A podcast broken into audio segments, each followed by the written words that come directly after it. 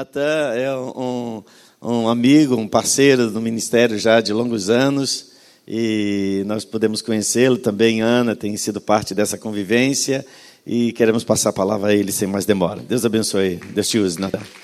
Obrigado. Uh! Glória! Gente, que correria, viu? Vocês me desculpam aí, mas a culpa toda é do Renan mesmo. Aqui no Brasil, a gente talvez não sinta muito os efeitos do que está acontecendo no mundo atualmente. Eu já quero avisar o seguinte: a gente não vai aqui fazer um culto, não é nem uma pregação. Mas o meu objetivo é bater um papo com vocês de forma bem formal, passar algumas informações, falar algumas coisas. E deixa eu colocar aqui o meu cronômetro, senão eu vou cansar vocês. Tá, duas horas e meia, né? Como combinado. Tudo bem, gente? Vocês estão tão quietinhos, tão submissos, né? Mas o que acontece é o seguinte: quem já ouviu falar do Estado Islâmico? Todo mundo ouviu falar do Estado Islâmico, né? Independente da gente saber a origem desse grupo chamado terrorista, independente da gente ter algum conhecimento, se interessar, acompanhar ou não, todo mundo já ouviu falar. Quem nunca ouviu falar do Estado Islâmico? Só que esse movimento islâmico e é bom que se diga com todas as letras, é um, é um movimento islâmico, não é uma coisa nova. Ainda que alguém possa pensar que é algo recente, vem se arrastando desde 622 depois de Cristo, por incrível que pareça.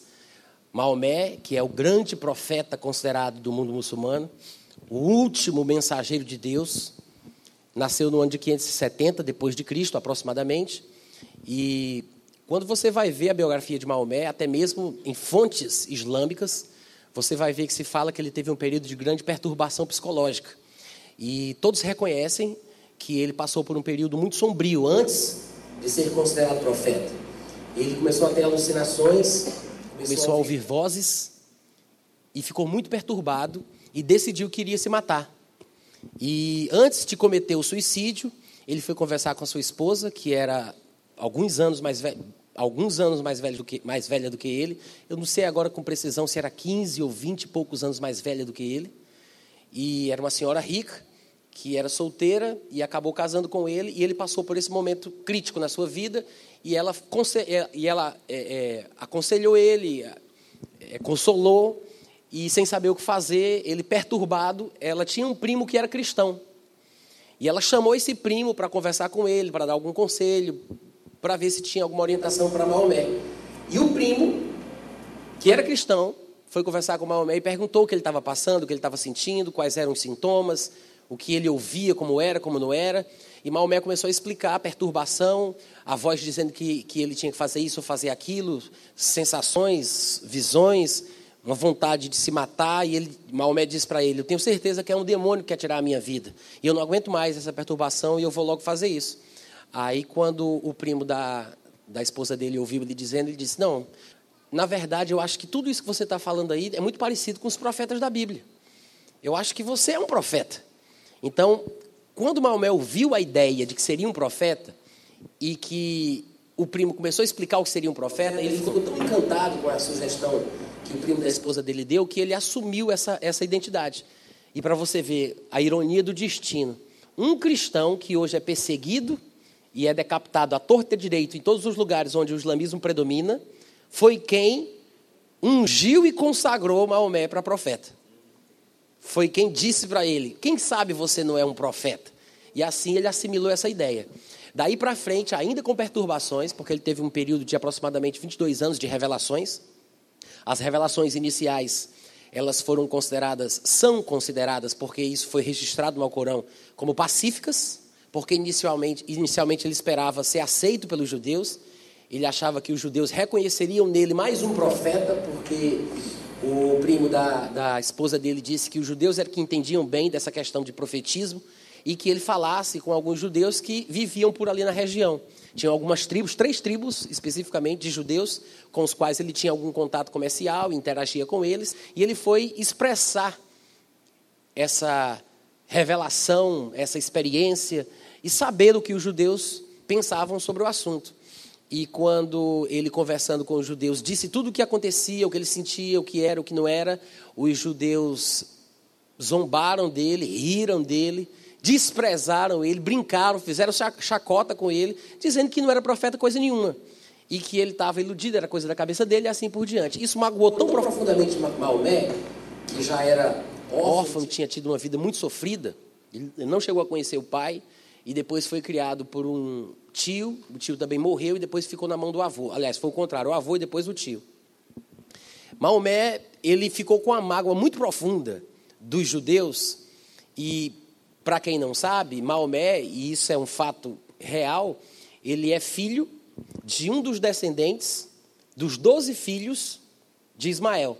A Bíblia fala que Ismael também gerou doze filhos, que foram doze príncipes. Dos descendentes de Ismael, um deles, futuramente, gerou o homem que nós conhecemos por Maomé.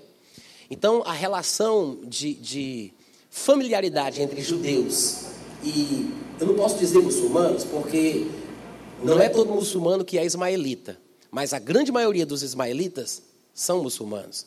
Ismaelita é um descendente de Ismael. Os irmãos entendem essa colocação? Então, quando Ismael foi rejeitado como filho de Abraão e não iria herdar a promessa juntamente com Isaac, ele se retirou junto com a sua mãe, inclusive o nome de Ismael, numa das poucas vezes na Bíblia que isso acontece, foi um nome dado pelo Senhor. Em poucas ocasiões na Bíblia você vai ver Deus dizendo: o nome é esse, coloque tal nome. Ismael foi um deles, e foi declarado, se não me engano, através da boca do anjo Gabriel, que ele seria uma grande nação e teria, na verdade, uma força como de. Era, era o burro selvagem? É um, ele fala sobre um animal não domesticado e que seria muito forte e, e, habitaria diante da tenda dos seus irmãos. E o braço dele seria contra os seus irmãos e os seus irmãos também lutariam contra ele. Então já havia ali uma predição de que haveria uma grande rivalidade entre os. Quando se fala sobre ele, na verdade a gente entende, pelo conhecimento que a gente tem da Bíblia, que fala-se da descendência dele. Né? Então toda a sua descendência estava é, já prevista como futuros inimigos dos descendentes de Isaac. Da mesma forma que aconteceu com Ismael, aconteceu com Esaú, e pelo que a gente sabe da história bíblica, da história dos acontecimentos em si, Jacó, é, Esaú e Ismael se tornaram parceiros e amigos, porque o inimigo do meu. Como é que fala aquela frase? Renan já, já. Não, o inimigo do. Então, então vocês sabem, né? Pronto, essa aí que eu não estou conseguindo falar. O que aconteceu? É, Ismael, inimigo dos judeus, Esaú, inimigo dos judeus, dos hebreus, as descendências acabaram firmando aliança, e na verdade, o que a gente chama de ismaelitas hoje em dia é uma mistura. O povo árabe, que inclusive a palavra árabe, traduzida para o português, significa misturados, é uma mistura entre os descendentes de Ismael e os descendentes de Esaú, os edomitas, né? E o que acontece é o seguinte: é, Maomé nasceu com, todo, com toda essa carga histórica, com toda essa situação, passou por esse problema espiritual, teve essa rejeição por parte dos judeus, o que magoou profundamente eles, mas ele não desistiu de primeira mão. Ele tentou insistir, tentou conversar, convencer os judeus de que ele era um profeta. Inclusive no início do islamismo, todos os muçulmanos eles se prostravam em direção a Jerusalém. Isso você encontra em qualquer lugar na internet, você faz uma pesquisa rápida, você encontra. Todos eles se curvavam em direção a Jerusalém. Hoje a gente sabe que todos eles se curvam em direção a Meca, né? Mas isso é uma questão que não começou assim, porque Maomé esperava ser recebido pelos judeus. E a consideração por Jerusalém e pela história dos judeus era grande da parte de Maomé. É por isso que os versículos iniciais, ou as revelações iniciais que Maomé teve ao longo desses 22 anos, são revelações de paz, a gente chama versículos porque é mais fácil para a gente, né? mas no Alcorão chama-se de ayet. É o versículo da gente. Todos os versículos iniciais, eles são, na verdade, de paz, pacíficos. Só que, para quem tiver curiosidade e quiser se aprofundar depois, se for ler o Alcorão, não pense que os versículos iniciais estão no começo do Alcorão. Os versículos iniciais se encontram na parte final do Alcorão e os versículos finais estão na parte inicial. Mas a parte inicial, a primeira metade, são os versículos finais. O que é importante entender é que os versículos iniciais, as revelações iniciais, eram revelações pacíficas, de paz, era uma tentativa de reconciliação, era uma tentativa de haver um, uma comunidade, todo mundo pensando a mesma coisa. Ele queria ser aceito, reconhecido, recebido, ele queria ser o líder aceito pelos judeus. Quando os judeus resistiram ele fortemente, alguns zombaram dele, que isso criou uma revolta, uma rejeição, na verdade, não só os judeus, mas os seus próprios conterrâneos, os próprios é, é, é, amigos de Maomé, quando o rejeitaram, então ele teve que fugir. Ele foi para Medina, fugiu de Meca para Medina. A família de Maomé, a tribo de Maomé, os Quraish, tem até outro nominho também que o pessoal, às vezes, aportuguesando, fala, mas eu não consigo lembrar agora. Para ver se alguns de vocês já têm ouvido falar a forma aportuguesada dessa, dessa, dessa tribo. Mas os Quraish, eles eram os guardiões da Caaba, aquele negócio preto grande que fica em Meca, que vocês já devem ter visto em fotos, já viu naquelas, naquelas peregrinações, a grande, como é o nome? Tem a Raj, é, Caaba significa cubo em português. Aquele negoção preto, grandão, vocês nunca viram em fotos? Que, já viram? Tem ninguém? Tá, depois vocês podem pesquisar se quiser, tá? É um quadradão preto assim gigantesco, é um cubo mesmo, a palavra Caaba significa cubo, preto, grande, gigantesco, onde dentro dele se encontra uma pedra chamada de pedra na verdade, era chamada de pedra branca, mas hoje ela é a pedra preta, porque diz que ela desceu dos céus e depois ficou preta porque acumulou o pecado dos homens que, adorando a Deus, tocavam nela e ela foi ficando preta. Então, essa pedra está lá dentro. E para quem não sabe, o islamismo é, na verdade, uma adoração voltada para essa pedra. Quando eles se curvam em direção à Meca, é no sentido de se curvar em direção a essa pedra que está dentro desse cubo preto. E nos nossos conceitos, isso está muito igual ao que a gente chama de idolatria, né? Porque, afinal de contas, é uma adoração a uma espécie de. Dizem que foi um asteroide que caiu do céu, porque tem alguns dados arqueológicos que parecem confirmar e baterem com a história dessa questão. Alguns interpretaram que seria uma coisa de Deus, que foi um anjo que mandou, etc. e tal. Mas o fato é que eles estão pegando uma pedra, independente de ser um meteorito ou não, de ser um, um corpo celeste ou não. O fato é que eles estão usando essa pedra como uma representação da divindade. E é por isso que é obrigatório para todo muçulmano, pelo menos uma vez na vida. Tem uma, uma, pequena peregrinação, que eu esqueci o nome, que eles, eles fazem todo ano, e tem uma grande peregrinação, que você tem que fazer uma vez na vida. Então, todo muçulmano tem que fazer isso. Ir até Meca, e só entra em Meca quem é muçulmano. Para tirar o passaporte, você tem que falar, responder as perguntas em árabe. Você não tem permissão. Ah, eu quero fazer turismo, quero conhecer. Não é permitida a entrada na Cidade Branca a, Meca, que é chamada de Cidade Branca, não se pode entrar em Meca sem ser muçulmano, sem falar árabe. Então, eles vão para lá e eles dão sete voltas naquela pedra, depois se curvam, fazem aquelas orações, tocam na pedra e assim voltam para casa. Todos se vestem de branco, não pode se vestir de nenhuma outra forma, porque é para dar um sinal de humildade, de igualdade entre todos os muçulmanos. É uma representação, é algo simbólico sobre as questões filosóficas e espirituais do islamismo. Mas, e depois a gente vai falar mais sobre essas questões, mas é isso aí. Então, a Caaba, ela sempre existiu. A tribo Quraish, da qual Maomé fazia parte, era a guardiã dessa, dessa Caaba. Dentro da Caaba, do cubo, tinha 366 deuses diferentes. Entre estes deuses tinha um que se chamava Alá. Algumas pessoas pensam que Maomé foi quem inventou esta divindade ou ouviu uma voz que se apresentou como Alá. Mas, na verdade, o próprio pai de Maomé se chamava Abdullah, que era um tipo servo de Alá. Então, ele era já guardião e havia ali uma, uma ascendência na família de Maomé de guardiões da Caaba. E Alá era apenas um dos deuses que estava lá dentro. E eu sei que a palavra Alá, ela é usada como Deus, e para aqueles que às vezes ficam questionando isso, ah, mas Alá não é Deus, não é o mesmo Deus. Gente, duas pessoas podem ter o mesmo nome e serem pessoas totalmente diferentes. Quantos entendem isso? Personalidades diferentes, características, caráter, índole totalmente diferentes, ainda que seja o mesmo nome. Então, realmente, a palavra árabe, Alá, significa Deus. E a gente não pode ter o preconceito de pensar que qualquer citação à palavra lá é uma citação demoníaca, é uma situação diabólica, a gente não, não, nosso Deus é outro. Dependendo do que você está falando, se você souber do que você está falando, tudo bem. Eu não vou questionar a sua abordagem, mas é bom que a gente saiba que as Bíblias em árabe traduzem a palavra, colocam a palavra Alá, onde na nossa Bíblia tem Deus. Então, o, o, o Deus que a gente adora na Bíblia em árabe é o mesmo Deus com o nome Alá. Ainda que este Alá islâmico seja um Deus diferente, ainda que tenha o mesmo nome. Quantos entenderam a colocação? Então, há uma diferença, porque é a palavra para Deus que a gente usa também, mas são duas pessoas totalmente diferentes. E você vai ver isso à medida que a gente conversar. Eu sei que a gente não vai falar sobre tudo, vai ser apenas uma degustação, ainda que glorificada, mas não passa de uma degustação, né? Que vai inspirar você a pesquisar mais sobre o assunto. Então, Maomé fazia parte de uma família que guardava da Caaba, que protegia esses deuses todos. Ele teve essa revelação, teve que fugir porque ninguém aceitou ele. Depois, posteriormente, ele vai voltar para Meca e vai tomar posse de Meca com um exército já gigantesco que ele conseguiu juntar.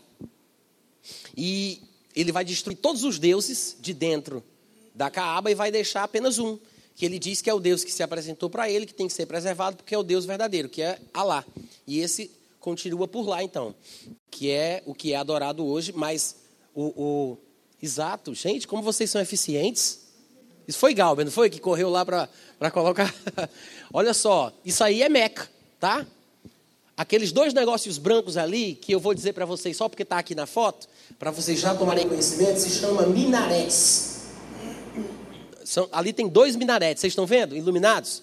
O minarete, ele, comumente, onde se tem uma, uma mesquita, os minaretes, eles contêm algum tipo de equipamento de som do qual possa ser emitido aquela oração, quando ele faz a conclamação, aquele momento de reza, onde eles vão se curvando, falando algumas palavras específicas, aí fica, oh, não sei o que, não sei o que mais lá, não sei o que mais lá. Já ouviram isso? Já viram? Então, o som sai dos minaretes. Por que, que eu estou dizendo isso? Eu quero que você se lembre bem, minarete é aquela estátua zona grandona, ou aquela torre zona grandona, grandona né? Que para uma pessoa da época do ano 90, mais ou menos depois de Cristo, emitindo uma voz, porque para a gente hoje, som, a gente grava, né? Grava o som e tudo mais. Mas, sim, a caba é aquele cubo preto ali no meio, tá, gente? Onde esse povo todo está ao redor dela, para se curvar e tocar. O som, hoje em dia, a gente acha uma coisa muito comum, sai do celular, vai pelo microfone, a gente fala no telefone. Então a gente se acostumou. Mas imagina isso numa época 90, 90 depois de Cristo, gravar o som. Então, eu acredito, e eu já estou aqui adiantando o negócio, mas a razão de eu estar fazendo isso é por causa dessa foto mostrando os minaretes, que quando a Bíblia fala sobre uma estátua que João viu, da qual saiu uma voz, porque ele foi conferido uma capacidade de falar, e fazia com que as pessoas ao ouvirem a voz se curvassem, e quem não se curvasse seria assassinado. Lembra disso? Você lembra disso, Apocalipse? Na minha visão, na minha visão particular, eu penso assim, eu creio assim, tá? Não quero aqui ser dogmático com ninguém, não quero também causar qualquer tipo de antipatia. Ah, mas você está falando uma linha teológica muito estranha, essa sua escatologia surgiu, sabe lá de onde? Não importa, você não precisa ficar com raiva de mim, eu te amo, tá? Meu objetivo aqui é querer compartilhar com você o que eu sei. Você tem coisas para compartilhar comigo que vão ser uma bênção para mim. Você pode me ajudar, pode me abençoar e eu vou, eu vou receber e agradecer em nome de Jesus. Mas como quem está pregando aqui sou eu, então hoje eu falo e você escuta. Combinado? Ah, mas não concordei. Joga no lixo, querido. Deixa para lá, esquece. Se você for um pouco mais humilde, bota numa gaveta de azeite. Deixa o tempo passar. Mas o que eu penso, o que eu penso é o seguinte: esses minaretes devem ser aquela estátua, porque fala, né? Sai uma voz. Eu acho que quando João viu, ele disse, era uma representação da besta, uma estátua da besta, que falava, e quando ela falava, as pessoas se curvavam, e quem não se curvasse seria assassinado. E todo mundo lembra como é o tipo de, assass de assass assassinato, ou é, é, de crime, de homicídio cometido pelo anticristo. Quem lembra? Como é que é? Como é que é? A decapitação, né? Há quem diga que a degolação é de trás para frente e a decapitação é de frente para trás. Não sei se isso é tecnicamente correto, mas o que é interessante é que a Bíblia fala que eles eram decapitados, que é exatamente como. Eles não cortam assim. Até tem alguns que fazem isso. Mas o que é comum de praxe no mundo islâmico, como punição para os infiéis, especialmente os que se dizem cristãos, é a decapitação, é o corte de frente para trás. E a Bíblia diz, em Apocalipse capítulo 20, versículo 4, João disse: Eu via as almas dos decapitados por causa do testemunho que deram sobre Jesus Cristo. Gente, para para pensar. Eu sei que eu estou pegando um caminho de rato, estou costurando, vou já voltar para Maomé, mas vai ficar tudo, tá? Tudo está ligado uma coisa com a outra. O problema é, a culpa é de Galber que botou essa foto aí. Agora, se a gente parar bem para pensar, João, vamos colocar aí ano 80, ano 90 depois de Cristo, ele vê o futuro e eu não sei se vocês já tiveram essa impressão, mas assim, quando a gente bota aí, eu, eu nasci de novo em 1989, né? De lá para cá, há muita especulação, eu já li muitos livros, li até um que foi o que mais me impressionou até então, sobre o anticristo, que se chamava 666, o controle total, de um excelente teólogo chamado Wimbalgo, um alemão chamado Wimbalgo. E aquilo ficou na minha cabeça. Mas eu ficava imaginando como seria essa, essa, essa perseguição universal, mundial, esse tipo de assassinato. Mas toda vida que eu me lembrava que na Bíblia estava escrito que seria por decapitação, e um dia falando com uma amiga minha, ela tocou nesse assunto, mas isso é uma coisa muito primitiva. É uma coisa muito bárbara, é uma coisa medieval, é uma coisa antiquada, é uma coisa obsoleta. Como é que no futuro o anticristo vai surgir e vai matar o povo com uma coisa que se fazia há, há não sei quantos anos atrás, há milênios de anos atrás, uma coisa que já está ultrapassada? Por que, que não é um negócio diferente, um negócio moderno, com tecnologia? E agora, para responder às nossas dúvidas e às nossas perguntas, aparece aí a revolução do Estado Islâmico, mostrando para o mundo que a forma de matar os inimigos é por decapitação. E o assassinato que eles cometem é por motivação religiosa. Não se iluda pensando que é por questões geopolíticas, por questões militares. Não é por isso, não. Tem tudo meio, porque o islamismo não é apenas uma religião. O islamismo também tem o seu lado político, o seu lado militar, questão social, é filosófico, é uma religião, é uma mistura. É uma mistura de muitas coisas, mas a base e o fundamento é religioso, é espiritual. Por que, que eles fazem a decapitação? Porque na cabeça do muçulmano, um dos piores pecados que se pode cometer é dizer que Deus é pai de alguém. Um dos maiores pecados é dizer que Deus é pai de alguém. Isso provavelmente é uma coisa que surgiu da experiência pessoal de Maomé, por ter sido órfão, que já vinha com a carga aí hereditária dos descendentes de Ismael, que também foi rejeitado como filho. E essa aversão à ideia de Deus como pai criou um, um ranço que foi sintetizado de forma maligna na, na filosofia, na religião e nas revelações que Maomé recebeu. Então, o que é que se estabelece? No Alcorão está escrito que declarar que Deus é pai, e claro que ele fala, eles falam que Deus não é pai de ninguém, mas o, o elemento utilizado para se falar sobre o assunto é a pessoa de Jesus Cristo. Porque os cristãos insistem em dizer que Jesus é filho de Deus. Então, por incrível que pareça, o Alcorão fala mais de Jesus do que fala de Maomé. Por incrível que pareça. E se você fosse ler o Alcorão e realmente considerar os testemunhos que o Alcorão dá sobre Jesus Cristo, a honra que é dada a Jesus Cristo é muito maior do que aquela que é dada a Maomé. Fala-se que Jesus nem sequer morreu, porque para ele seria um absurdo Jesus ter morrido. Eles têm uma versão diferente do sumiço de Jesus Cristo. Eles falam que Jesus simplesmente subiu, mas não foi assassinado, ele não morreu. Sobrenaturalmente, quando os soldados vieram, os seus discípulos passaram a ter o mesmo rosto de Jesus. E eles pegaram um que parecia Jesus, mas que não era ele. E ele subiu ao céu. Mas Jesus nunca morreu. E ele vai voltar do jeito que ele estava aqui, para matar todos os infiéis, nós, tá? Para ninguém ficar pensando que os infiéis são outros, mas somos nós, Está bem claro. Vai matar todos os infiéis que não seguem o Alcorão e não seguem Maomé. E ele vai provar, ele vai quebrar a cruz, é assim que eles pregam, é assim que eles falam. Ele vai quebrar a cruz e vai mostrar ao mundo que o verdadeiro Deus é Alá e as verdadeiras escrituras são o Alcorão e que o único profeta, o último profeta e o único que deve ser considerado até é, então na nossa vida deve ser o profeta Maomé. E é assim que eles creem sobre Jesus Cristo. É uma visão totalmente diferente da nossa. Mas o fato é que Maomé disse que quem dissesse, está escrito no Alcorão, quem disser que Jesus é filho de Deus, ele vai sofrer graves consequências. Existem dois textos sagrados, na verdade são três, mas dois mais populares: é o Alcorão e depois os hadiths e vem as sunas.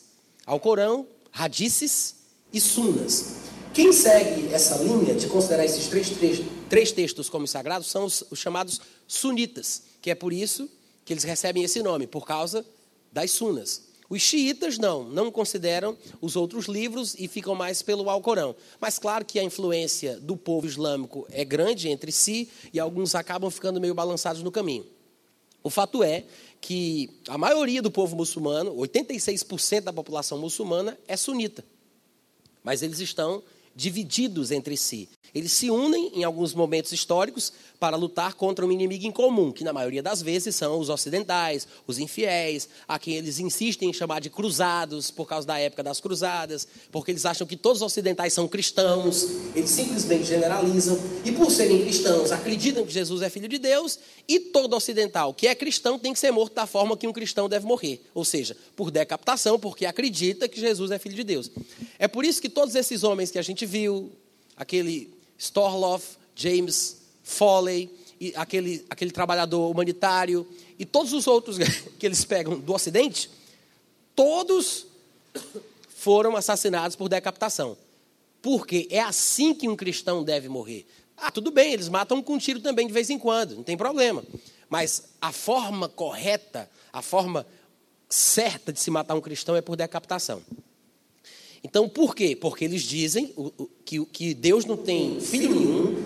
Todo dia eles falam aquela reza que eles fazem. Todo dia eles dizem isso, cinco vezes ao dia. Eles olham para o lado e dizem: Deus nunca gerou e nunca foi gerado. Deus nunca gerou e nunca foi gerado. Para você ver como isso é uma lavagem cerebral que impregna na cabeça do muçulmano de que o cristão é um infiel que tem que ser exterminado da terra. Existem dois povos ou dois grupos de pessoas que eles odeiam: são os judeus e os cristãos. Os judeus, por questões mesmo é, familiares, territoriais, é aquela questão da rivalidade entre a família, porque eles são parentes, né? E acabou gerando essa animosidade, como a gente sabe por causa da história de Ismael, de Esaú e assim por diante. E eles têm ódio do cristão por causa dessa questão de Jesus Cristo. O que é que acontece? Eu, eu falava lá dos minaretes. Eu dei um pulo aqui gigantesco. Mas, já que eu comecei, eu quero continu, continuar e concluir. Esses minaretes, de onde sai esse som que convoca o povo à oração, e é aquela prostração que tem que ser feita, provavelmente seja aquela estátua, segundo João, porque ele disse que era uma coisa muito grande, que era uma estátua da besta, ou representava a besta. E, de, e dela saiu uma voz, e quem não se curvasse seria exterminado. E João disse que ele via as almas dos decapitados por causa de Jesus Cristo. E durante algum tempo na igreja evangélica, até hoje, inclusive, algumas pessoas disseram assim. Eu vou apenas comentar isso como um fato histórico, tá, gente? Eu não estou aqui querendo criticar ninguém e nem fazer pouco do seu pensamento, da sua ideologia. Mas, de vez em quando, alguém surgir, pode ser que alguns de vocês ainda pensem isso. Ah, mas o Papa é o, é o anticristo? A Igreja Católica é o anticristo? Quem já ouviu essa conversa? Né? Existem, basicamente, duas linhas de pensamento dentro do mundo cristão. Duas linhas de pensamento. Ou as pessoas dizem que o anticristo ele há de surgir da Europa, por causa de uma, no meu ponto de vista, de uma má interpretação de Daniel 9, 26, e eles acreditam que ele vai ser um europeu, que vai haver uma espécie de confederação de nações na Europa, e a partir dali ele há de combater Jerusalém e também dominar o mundo. É por isso que naquele filme, para quem assistiu, é, Deixados para Trás, o anti... quem lembra do nome do anticristo? Nicolai Carpegian. Olha o nome do anticristo, é um nome italiano, do norte da Itália, o cara. Por quê? Porque tem que ser de Roma ou da Itália, por causa da interpretação, de Daniel 9:26. A relação com Roma é o que fez também a segunda linha de interpretação pensar que, se não vem da Itália, como pensam alguns, inclusive o Deixados para Trás dá a entender isso, se não vem de lá, é porque, na verdade, ele está ligado a alguma coisa que acontece a partir de Roma. Ou seja, a transformação do antigo Império Romano, no Sacro Império Romano, para a atual Igreja Católica Apostólica Romana. Então, existe uma linha de pensamento também por causa de uma má interpretação de, de Daniel 9,26, que supõe que o anticristo vai ser o Papa ou a Igreja Católica ou alguma coisa assim, mas tem que ser alguma coisa ligada com Roma. Inclusive, os nossos irmãos adventistas, eles é, defendem essa tese abertamente. Quem tem em casa a TV Novo Tempo, é assim que chama? A TV Novo Tempo, e tiver a curiosidade de olhar, vai perceber que eles falam abertamente nos cursos que eles ministram de escatologia, sobre outras coisas afins, eles falam abertamente que o anticristo é o Papa, que é a Igreja Católica, que mudaram as leis e, e o tempo, falando da questão do sábado para o domingo e assim por diante. Eles têm, essas eles têm essa interpretação aí. Mas existem essas duas vertentes, de que seria ou de Roma da Itália, ou que seria alguma coisa ligada a Roma, como a Igreja Católica Romana. Mas provavelmente não tenha nem a ver com uma coisa nem com a outra. Por que não poderia ser a Igreja Católica? Porque 1 João 2,22 é impeditivo. Ele, ele não, não permite, ele impede a gente de chegar à conclusão de que o anticristo poderia ser o Papa ou a Igreja Católica. Por quê? Porque 1 João capítulo 2, versículo 22, dizia o tempo inteiro, e a gente nunca parou para prestar atenção. Lá está escrito: o anticristo é aquele que nega o Pai e o Filho. Está lá, o espírito do anticristo. O anticristo é aquele que nega o Pai e o Filho. Gente, por mais que a gente identifique erros na Igreja Católica Apostólica Romana, como também existem erros nas igrejas evangélicas, né? Mas por mais que a gente identifique erros na Igreja Católica Apostólica Romana, jamais qualquer líder, reverendo, papa ou sacerdote da Igreja Católica diria que Jesus não é filho de Deus ou que Deus não é pai de Jesus. Isso aí é, é impossível de acontecer. Inclusive, foi a Igreja Católica quem formulou e desenvolveu e propagou a ideia da trindade. Né? E, há quem diga, inclusive, que a, a, o próprio texto bíblico nessa disputa teológica foi alterado para favorecer a, a, ideia da trindade em 1 João 5,7. Alguns de vocês depois podem pesquisar mais sobre isso, ou se quiserem tirar dúvidas, depois do culto vocês podem perguntar ao Renan. Agora, o que é que acontece? Gente, um papa não poderia ser. A igreja católica não se encaixa no perfil. Os pré-requisitos não batem. Tem que negar o pai, tem que negar o filho, tem que dizer que Jesus não é filho, tem que dizer que Deus não é pai. A única religião do mundo, eu não estou falando, olha só, eu não estou falando a única religião que diz isso. A única religião que diz que quem disser que Jesus é filho de Deus, a única religião que diz, quem disser que Jesus é filho de Deus, eu vou te matar. A única religião do mundo que diz isso, se alguém disser que Jesus, que Jesus é filho de Deus, eu, eu vou matar você. Para quem pensa que o Alcorão não tem textos violentos, para quem pensa isso, eu vou trazer para vocês depois dezenas de versículos. Isso já está no meu site, está no meu aplicativo, está lá de graça para vocês verem à vontade. Basta vocês entrarem, pesquisarem lá e vocês vão encontrar. Quando aconteceu aquele problema lá em Charles Hebdo, e que Paris foi invadida e assassinaram vários cartunistas, e o pessoal começou a se pronunciar nesse mundo ridículo do politicamente correto, porque essa filosofia veio do inferno, esse, esse negócio do politicamente correto quando eles começaram a se pronunciar, para não atiçar os muçulmanos, para não gerar uma revolta generalizada, eles começaram a dizer que os muçulmanos não são assim, que, que, que o islamismo é uma religião da paz. E algumas verdades são declaradas em meio a algumas mentiras. De fato, você não pode dizer que o muçulmano é do mal, porque o muçulmano é um ser humano.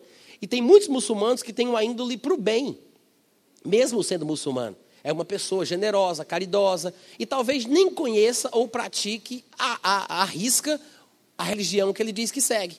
Assim como nós sabemos que tem muitos que se dizem cristãos, né, gente? Da mesma forma. São, é uma cultura milenar. Então a pessoa nasce dentro daquilo ali sem nem saber o porquê, sem saber o que é. Então dizer que, que generalizar, dizer que o muçulmano é do mal é, é um erro que se comete. Mas você dizer que o islamismo é uma religião da paz, é um grande erro também. A palavra Islã, ela não significa paz, como algumas pessoas estão tentando enfiar pela goela dos, dos, dos ignorantes, dos inocentes. A palavra Islã significa submissão. E a palavra muçulmano significa submisso. Então, quando aconteceu o atentado em Paris, eu escrevi esse texto e eu selecionei dezenas de versículos do Alcorão mostrando claramente que a ordem é matar, trucidar, causar medo, implantar terror no coração, não ter, não ter misericórdia, não ter compaixão e fazer o pior tipo de coisa que você puder fazer com alguém para que os outros, quando ouvirem falar, morram de medo antes de você chegar na cidade deles.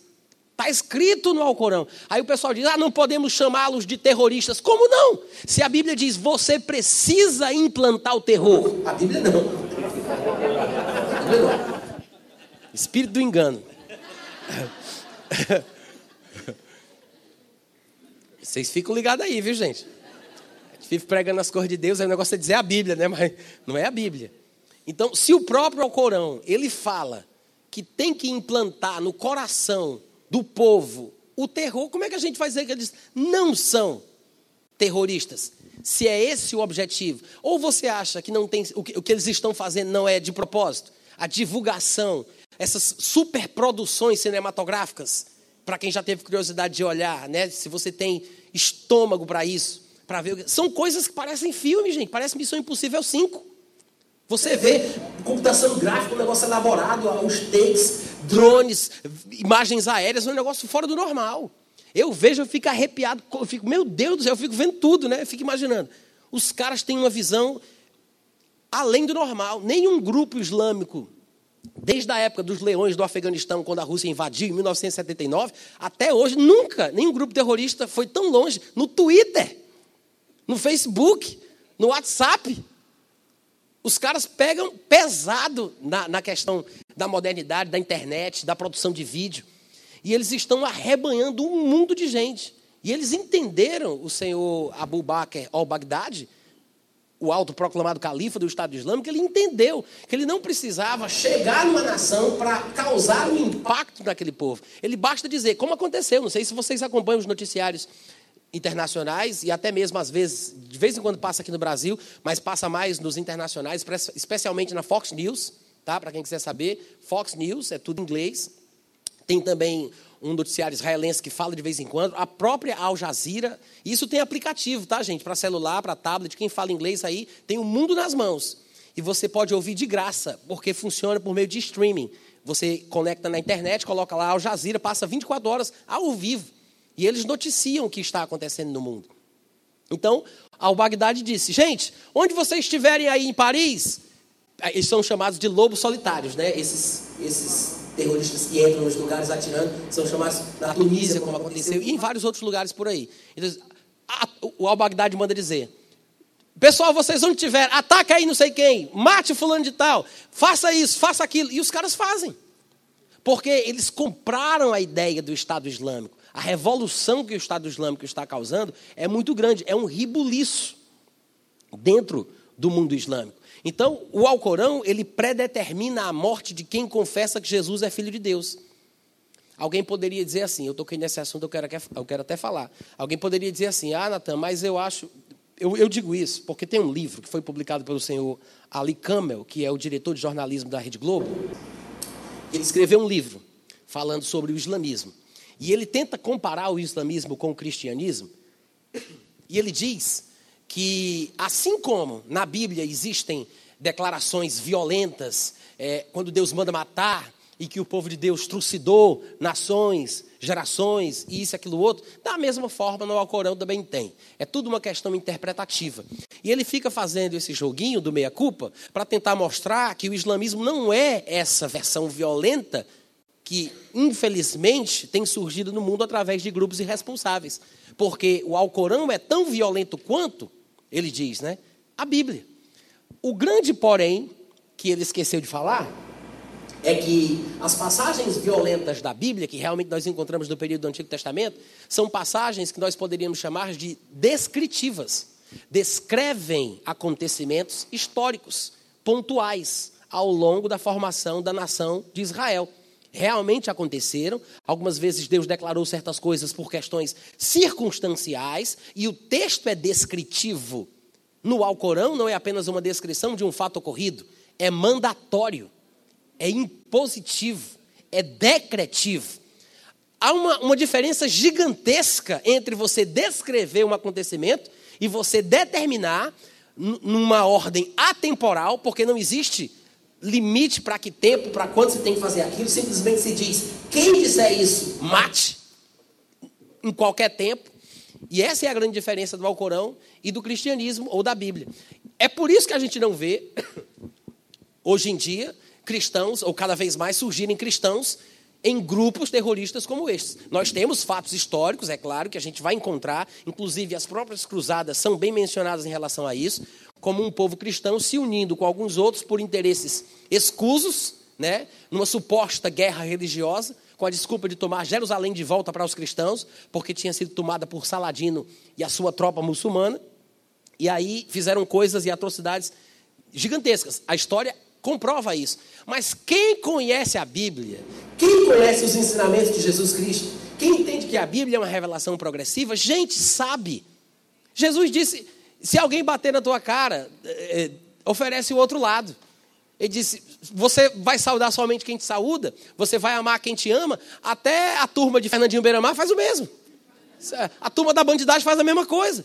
Tu vai só gostar de quem gosta de ti? Então Jesus, ele vem e ele, ele choca o mundo com revelações e declarações que são totalmente diferentes de um comportamento violento. Não é verdade? Então, assim, não dá para a gente querer comparar e dizer que é a mesma coisa, porque não é. Aí, por que, meu Deus do céu, que em lugares diferentes do mundo, do planeta, surgem grupos terroristas com a mesma motivação religiosa, baseados no Alcorão? É coincidência, gente? Não é coincidência.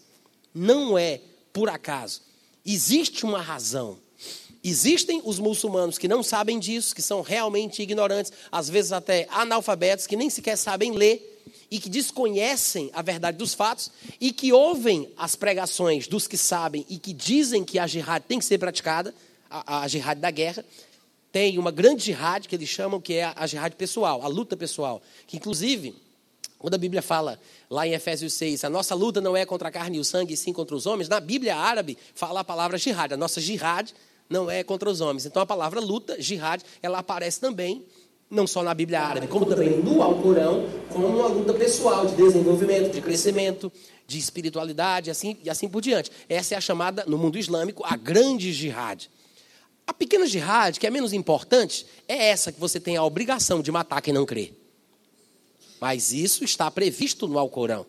Então, quando se vai entrevistar depois de um atentado, aí eles pegam os comentaristas nos, nos nos, nos, jornais televisivos, aí vão entrevistar, mas o Alcorão e o Alcorão, e não sei o que diz isso, mas não está lá, e como é que é, não sei o que. Aí, por causa da ignorância do povo, o que, é que eles dizem? Não, a jihad, na verdade, ela é uma luta espiritual, pessoal, de desenvolvimento, de melhoria. Não tem nada a ver com matar o povo. Isso é uma má interpretação do Alcorão, mas isso não é verdade. O próprio Maomé decapitou pessoalmente, com a sua mãozinha, 700 homens numa noite só, até de manhã. Aquela tribo judaica que desprezou ele, ele matou decapitando 700 homens e ele implantou esse padrão de comportamento. Não é por acaso que eles são do jeito que são e fazem aquilo que fazem. Vocês entendem o que eu estou falando, gente? Então é um negócio assim, muito sério e assustador. E da onde foi que eu me interessei por isso? Para você entender um pouco do que foi que me levou a estudar isso mais ou menos em 2013, eu tive uma experiência pessoal muito forte com Deus na minha vida cristã e eu comecei a estudar mais sobre a questão da volta de Jesus Cristo. Comecei a pensar mais sobre a questão da volta, comecei a estudar, comecei a mergulhar sobre isso. E todo estudante da Bíblia sabe que quando se vai estudar a escatologia e a volta de Jesus, todo mundo tem que considerar o relógio do tempo, o relógio do mundo que é a nação de Israel. Todo mundo aqui sabe disso? Israel. E é, e é um absurdo que ainda existam hoje cristãos que falem mal dos judeus, que falem mal de Israel, que critiquem a nação de Israel. Gente, a gente deve pelo menos três coisas aos judeus: Jesus Cristo, que é judeu, porque para quem não sabe, ele está vivo, ele é judeu.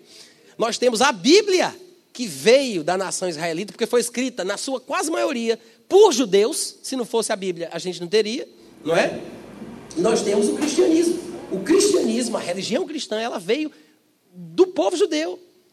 Por mais que se queira diferenciar, o cristianismo, na verdade, é, é uma implantação de judeus. É uma religião desenvolvida por um fundador judeu e por seguidores e discípulos, apóstolos judeus. O cristianismo, por mais que muita gente não goste disso, é uma religião essencialmente judaica. Vocês entendem o que eu estou falando?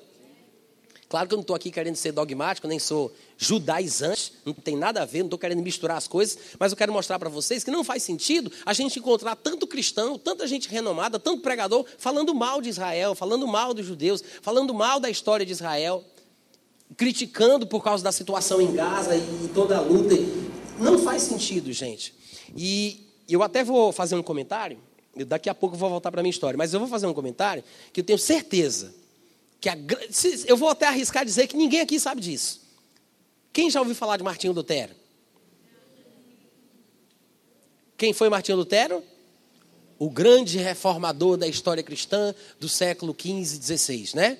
É o que a gente conhece, que pregou aquelas 95, 95 teses lá na igreja, mostrando que não se submeteria ao pagamento de indulgências por meio daquele oficial que tinha sido enviado lá para cobrar a região onde ele era um sacerdote e professor de uma universidade. Então, o que é que acontece? Martinho Lutero, grande reformador, todo mundo conhece Lutero. Só que o que ninguém sabe é que Martinho Lutero tinha ódio de judeu, tinha nojo de judeu. E ele escreveu um livro enorme falando como matar os judeus da Alemanha. Vocês sabiam disso?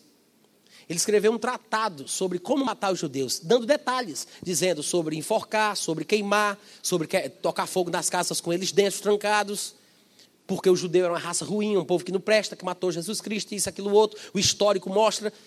Isso, isso ficou guardado dentro da cultura literária do povo alemão. Anos depois, surgiu um homem chamado Adolf Hitler, que conseguiu, conseguiu influenciar uma nação inteira, porque já havia uma semente plantada no coração deles. E por incrível que pareça, quem fez isso foi um cristão, como muitos outros, que desprezava Jerusalém, os israelitas, o povo judeu. Diga uau. Então, assim, a gente tem que perceber que às vezes as coisas não são como parece. E a gente tem que ter cuidado com as nossas colocações em relação aos judeus, a Israel e etc e tal. Tá bom, gente? Então, Jerusalém é muito importante. A história do povo judeu é muito importante. E pesa na nossa interpretação da vida cristã, do cristianismo, da volta de Cristo, da escatologia. Não podemos desprezar Jerusalém, não podemos desprezar Israel, não podemos desprezar os judeus. E como um bom estudante da Bíblia, querendo saber um pouco mais sobre a volta de Jesus, eu tive que estudar sobre Jerusalém, sobre Israel, porque eu conhecia muito pouco. Algumas coisas, mas não era relevante o suficiente para eu ter mais convicção, né? Então comecei a estudar. E pesquisa aqui, pesquisa ali, vou para lá, vou para cá. O que é que acontece? Para todo lugar, para todo lugar que eu vou, livro, internet, o que seja, livros digitais, eu encontro a palavra palestinos. Os palestinos. Ah, na Palestina. Ah, os palestinos. A Palestina. Aí me vem aquela pergunta: o que diabo é Palestina? Eu até fiz um texto, está no meu aplicativo. O que diabo é Palestina? Depois, quem quiser ler, é sério, tá? Vocês vão lá no meu site, coloca lá, pesquisar. O que diabo é Palestina? Vocês vão ver o texto que eu escrevi. Quando eu, quando eu comecei a estudar, que eu vi a palavra Palestina aparecendo em tudo que era lugar, eu disse, gente, eu queria entender. Eu não sei se vocês já tiveram essa sensação. Se eu queria entender o que diabo é Palestina, porque eu não vejo Palestina na Bíblia em lugar nenhum. Nunca vi a Palestina sendo citada, em lugar nenhum. Eu sei que na história, nos livros do, do colégio, quando você vai para a faculdade, você vai pesquisar, está todo mundo falando da tal da Palestina. Mas onde é que está a Palestina na Bíblia, que eu nunca vi? Quem é a Palestina? Aí eu fui estudar. Aí eu comecei a pesquisar o que era Palestina na história. Eu fui descobrir porque todos os inimigos de Israel, os seus opositores ali locais, são palestinos. Né? E um deles que ficou bem famoso, porque teve essa sacada de gênio, de dizer que eles eram os descendentes dos palestinos que tinham sido expulsos da terra que os judeus tomaram. O judeu, o, o judeu não, o egípcio Yasser Arafat saiu com essa jogada de mestre. E ele disse isso: Nós estamos aqui sofrendo porque fomos expulsos da nossa terra, a antiga Palestina. Os judeus expulsaram os palestinos, estamos aqui nós sofrendo. Mas hoje eu estou aqui nesse discurso, discussando na ONU, com uma folha de oliveira. Não me queiram ver na próxima vez trazendo na mão uma metralhadora. Povo ficou impressionado com a oratória dele, aquela coisa. Mas ele teve essa sacada de mestre, né? De dizer, somos os palestinos. Aí eu fui atrás. Gente, você acredita que nunca existiu, nunca existiu uma nação chamada Palestina? Nunca existiu um povo chamado Palestina. Você sabia disso? Não existe. Nunca existiu Palestina. Você vai encontrar dados históricos, livros de história, se referindo à região como Palestina. Você vai encontrar isso.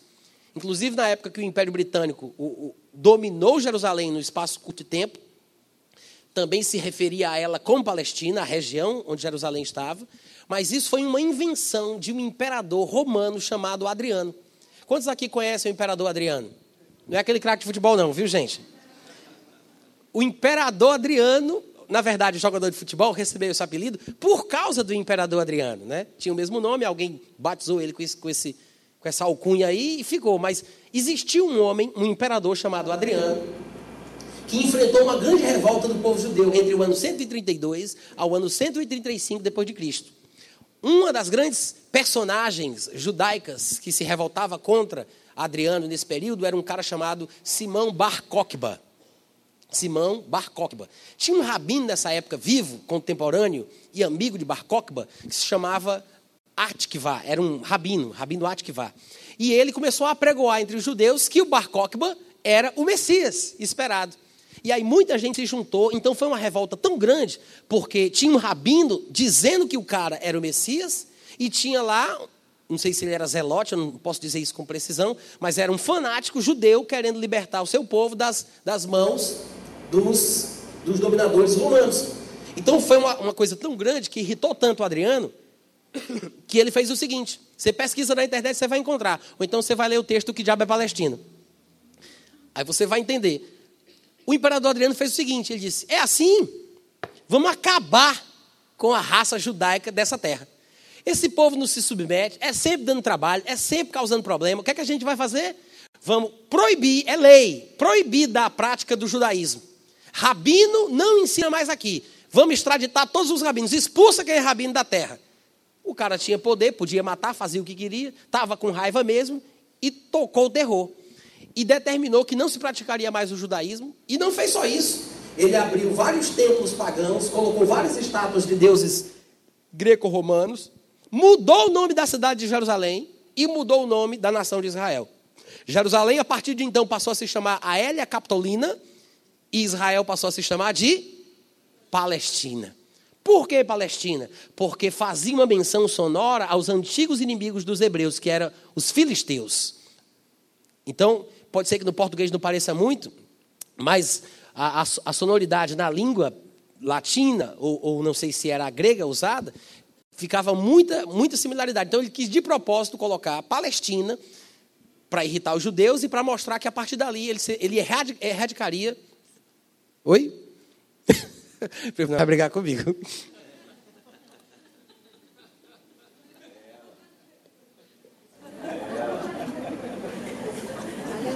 Então, o que é que aconteceu?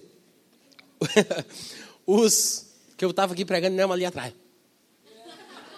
Porque eu estava tossindo, né? Aí, é instinto de mãe, gente, isso. Aí o que aconteceu? O que, é que eu estava falando, Nelma? Agora tu que me atrapalhou. Palestina. o imperador Adriano ele queria erradicar o judaísmo da região. E foi aí que surgiu esse negócio de Aélia Capitolina, Jerusalém, e Palestina para a nação de Israel. E ele proibiu isso durante muitos anos. Isso pegou, esse nome foi ficando, era o imperador, ele mandava e tal. Então a coisa correu e ficou assim.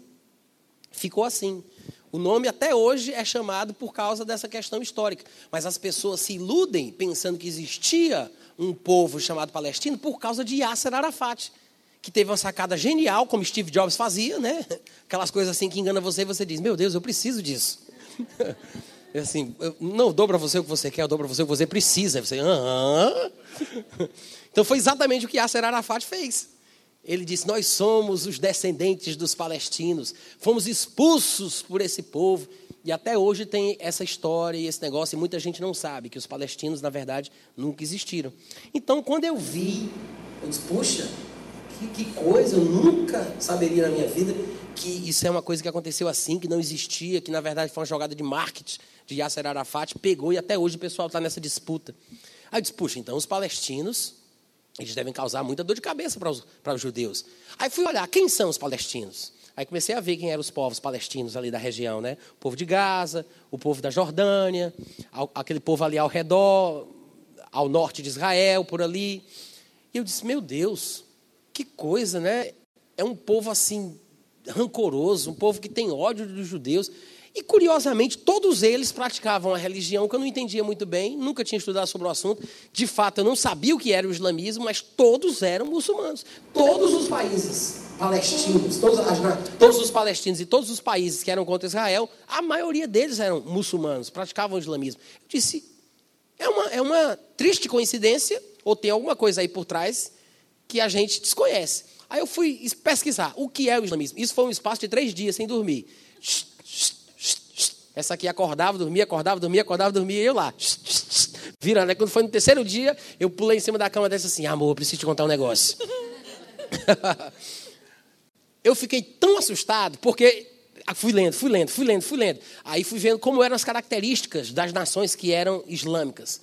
Mulher não pode se formar, não pode saber ler, não pode dirigir. Se uma mulher quiser fazer uma viagem de uma cidade para outra, ela não pode ir sozinha, tem que ser acompanhada por um irmão, homem, ou por um pai, ou pelo marido, ou por alguém responsável por ela, desde que seja homem. Ou seja, a desvalorização da mulher é gigantesca. Tanto é que um muçulmano pode ter quatro mulheres, mas ai da mulher que pensar no outro homem. Eu estou falando pensar. Se uma mulher testemunhar um crime, a palavra dela não vale nada. Para que a palavra dela possa ser considerada, ela tem que trazer ela e mais outra, porque a palavra de duas, mulher é que, duas mulheres palavra de um homem num julgamento sobre crime. Não é ridículo, gente? Vocês estão rindo porque vocês estão achando ridículo, né? Mas é uma, é uma das características, tá? E tem essa questão toda. A mulher, ela, ela deve, de vez em quando, se fizer alguma coisa errada, ser espancada, mas não é espancada de qualquer jeito, não. O Corão explica lá onde pode bater e não pode quebrar os ossos. Em partes do corpo que não fiquem à mostra. E não é de forma irresponsável, não, assim, na frente de qualquer um. É um negócio muito bem ordenado. Você diz, meu amor, vamos ali no quarto que eu quero falar com você. Aí leva para o quarto, explica por que ela vai apanhar, entendeu? E aí bate nela. Tem até um ditado turco que diz assim: bate na tua mulher todos os dias. Por mais que você não saiba por quê, não se preocupe, ela sabe. É incrível, né? Mas, gente, é um negócio tão assustador, e isso eu lendo. Eu lendo, eu lendo. Eu estou falando aqui só da parte das mulheres, e tem mais coisa. Se uma mulher, por exemplo, olha só isso. Se uma mulher foi estuprada, ela tem que ser levada para um lugar público, enterrada até as axilas e ser apedrejada até a morte. Se ela for estuprada. É tão absurdo que você diz, gente, isso não existe. Existe. Está acontecendo hoje. Vocês não veem os vídeos que eu vejo, que eu vejo. Vocês não estão vendo. Se quiser ver, eu digo onde é que tem. Eu não vou aconselhar, não. Mas sabe o que é que eu acho? Às vezes a gente fica com esse negócio de dizer, ah, não quero saber, não quero ver, e a gente fica levando as coisas sem perceber que é mais sério do que a gente imagina. A gente vive aqui no bem bom, ninguém é perseguido por nada. Ah, estão me perseguindo na escola. Por quê? Porque eu estou dizendo que eu sou crente. Deixa de ser besta. Isso é perseguição nada. Coisa ridícula, gente. Agora você vai ver o que está acontecendo no mundo islâmico o, a efervescência, a ebulição. Gente, tem cristão sendo decapitado a torto e a direito, quase todo dia. Em vários lugares do mundo. E a gente não para para pensar nisso. Aí eu fui lendo, fui lendo. Aí fui lendo sobre a, a Arábia Saudita, li sobre a Jordânia, li sobre a Turquia, li sobre não sei o quê, li sobre isso, li sobre aquilo, o Alcorão, o islamismo. Tudo que eu fui vendo, gente, eu disse assim: meu Deus, que loucura! Que, que coisa mais diabólica! Isso não existe, gente. Como é que, como é que alguém acredita nisso? E, e é 1,3, de 1,3 a 1,8 bilhões de muçulmanos no mundo. E eu fui olhando e disse: cara, como é que isso acontece? Que coisa diabólica! Parece até que é a religião do anticristo, o ódio dos judeus, a perseguição aos cristãos. Aí quando eu disse isso, assim, que eu me ouvi dizendo isso, é a religião do anticristo. Aí eu disse, eita, será que o anticristo ele vai ser muçulmano? Na época eu não entendia que o islamismo tinha saído de um descendente de Ismael. Eu não conseguia ligar os pontos que há muito na Bíblia sobre a descendência de Ismael, que sempre foram os inimigos naturais dos judeus, do começo até o fim, né? E eu não consegui ligar os pontos, mas eu fiquei pensando, mas que loucura, isso é uma viagem muito grande. Mas as características, não. Não, peraí, deixa eu ver se alguém já pensou sobre isso. Aí eu fui no Google, aí coloquei anticristo islâmico, anticristo muçulmano. Centenas de links apareceram. E eu pensando que tinha descoberto uma grande revelação, né? Meu Deus, eu acho que nunca ninguém pensou sobre isso. Aí deixa eu ver aqui. Aí quando eu coloquei centenas de textos, centenas de comentários, vídeos no YouTube, não tinha tanto como tem hoje. Isso foi em 2012, não, 2013. Foi em 2013. O Estado Islâmico veio surgir em 2014, parece, se não estiver enganado, 2014. Então quando eu vi isso, Aí eu comecei a pesquisar, e tem muita besteira na internet, né, gente? A gente não pode se deixar levar por qualquer coisa. Tem que ser muito criterioso, muito cauteloso. Aí eu encontrei dois homens. Um chamava-se Joe Richardson e outro era Walid Shobat, que era um cara nascido em Belém, no Oriente Médio, que era terrorista, que tocava o terror, que se converteu. E agora tinha virado um pregador do evangelho. Esse é o Ali Chobet. E o outro era um americano, missionário, chamado Joe Richardson. E eu comecei a ver o material desses dois, que foi os que eu achei mais coerente. O, o, o, o showbad, ele é mais espalhafatoso. Ele é mais espalhafatoso. Mas assim, eu estou procurando uma palavra, eu quero dizer fanfarrão, mas não vou dizer isso.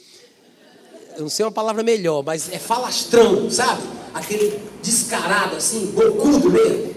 Desbocado, que fala abertamente Joe Richardson não, mas ele é aquele cara mais polido, né, mais ético, tem as colocações mais fundamentadas na Bíblia, ele é um, um cara mais teólogo, assim. Então, eu fiquei olhando o material desses dois homens.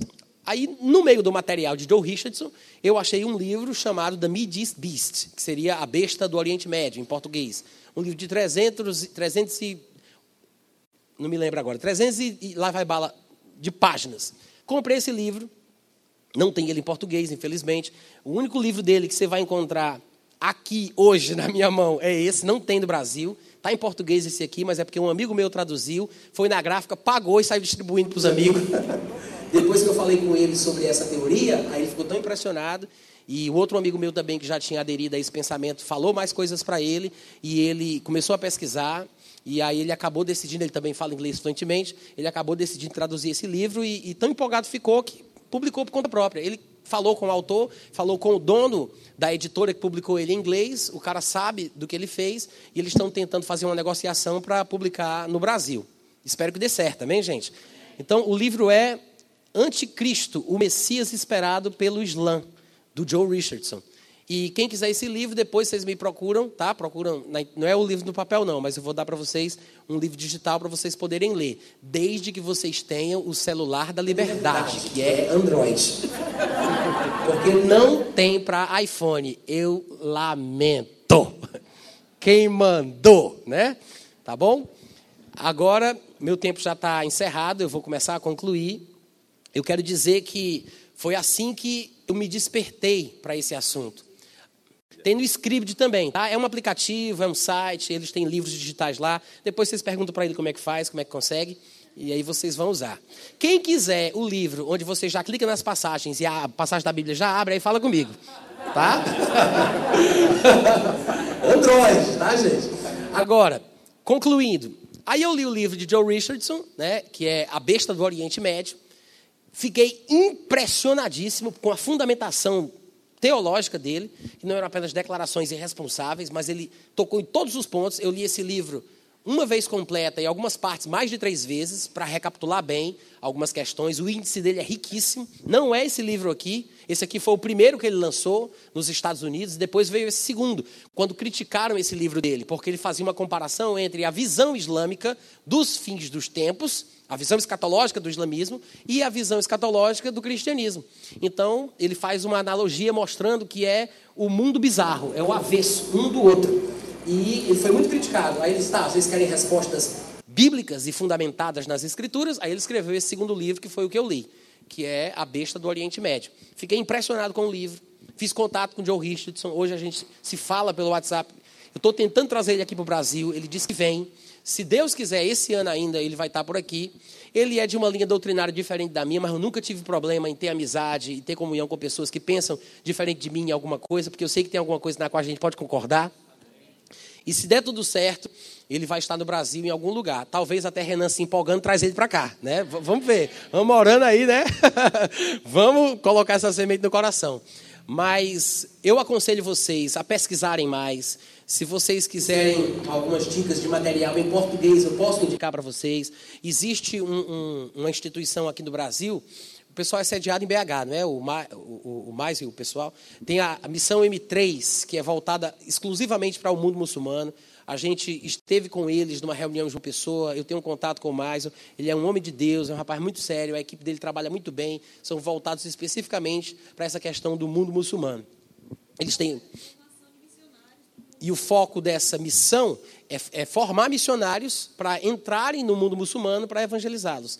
E eles têm um curso, que eu não sei dizer aqui exatamente como é, mas eles têm muitos materiais. Um dos livros que eu comprei com eles foi esse aqui. Eu não achei esse livro em lugar nenhum, mas eu comprei esse livro com ele, numa das reuniões da M3. Segredos do Alcorão. Olha aqui o nome do livro. Como é o nome do livro, gente? São dois livros que eu vou aconselhar vocês.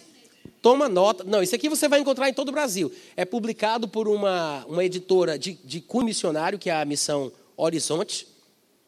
Mas eu vou dizer para vocês que esse aqui provavelmente é o melhor livro que você vai ler sobre o Alcorão e, consequentemente, sobre o islamismo no Brasil em português. Esse homem aqui, Don Richardson, não é o mesmo Joe Richardson aqui não, tá? Para ninguém confundir. É outra pessoa. O Don Richardson, ele é muito famoso, talvez alguns de vocês não não recordem dele, mas ele é quem escreveu o livro O Totem da Paz, que inclusive foi feito um filme desse livro. Ele passou 15 anos junto de uma tribo de canibais com a esposa dele, aprendeu a língua, traduziu o Novo Testamento para eles, e é um homem muito inteligente, é um catedrático, é uma sumidade, é doido, completamente doido. Eu nunca vi um livro tão profundo sobre o islamismo. Eu tenho lido alguns, e esse aqui é impressionante. Segredos do Alcorão. Você não precisa ler mais nenhum outro. Ah, eu quero entender o que é o Alcorão, o que é o islamismo. Está aqui o livro que você vai ler, Segredos do Alcorão. Ah, eu queria entender sobre o Estado Islâmico, que é o que está chamando a atenção na mídia. Você vai ler esse aqui, A Crise Estado Islâmico, ISIS. É, esse aqui é evangélico, esse aqui também é, aliás, todos são evangélicos, né? Que eu leio alguns outros livros que não são, mas eu, eu me confundo às vezes. É um livro muito bom, foi lançado agora em 2006, março ou fevereiro de 2006, 2016 excelente. O nome do livro é A Crise Estado Islâmico. Ele é muito claro, escreve com palavras simples, do jeito que eu gosto, de uma forma que você pode ler e compreender. Eu já li muito livro sobre o Estado Islâmico, livros de jornalistas, mas é muito rebuscado, é muito confuso, é muito complexo, você acaba ficando perdido. Esse aqui não, vale a pena. Eu acho que qualquer pessoa com um pouquinho de esforço e de interesse, com um bom dicionário do lado, porque existem vários níveis de escolaridade, né, gente? Pode ser que alguma palavra você não entenda, mas tem um pouquinho de bom gosto, um pouquinho de boa vontade. Leia esse livro e você vai entender o Estado Islâmico. Maravilhoso, tá? Todo mundo entendeu? Sim, Don Richardson, que escreveu Os Segredos do Alcorão, escreveu o Totem da Paz, mas ele escreveu outro livro bem popular também, eu não sei se vocês conhecem, mas que se chama O Fator Melquisedeque. Já ouviu falar do Fator Melquisedeque? É outro livro relativamente popular, escrito por ele. São três livros maravilhosos sobre o islamismo. Esse aí é o que você vai ler. Eu espero que vocês tenham aprendido alguma coisa, tenham ficado é, inquietos, curiosos, instigados, tá? para saber um pouco mais. E depois vai lá no meu site, baixa o meu aplicativo, tem muito material de graça e vai ler o texto Que Diabo é Palestina. Tá bom? Amém, gente? Chega aí, Thank you.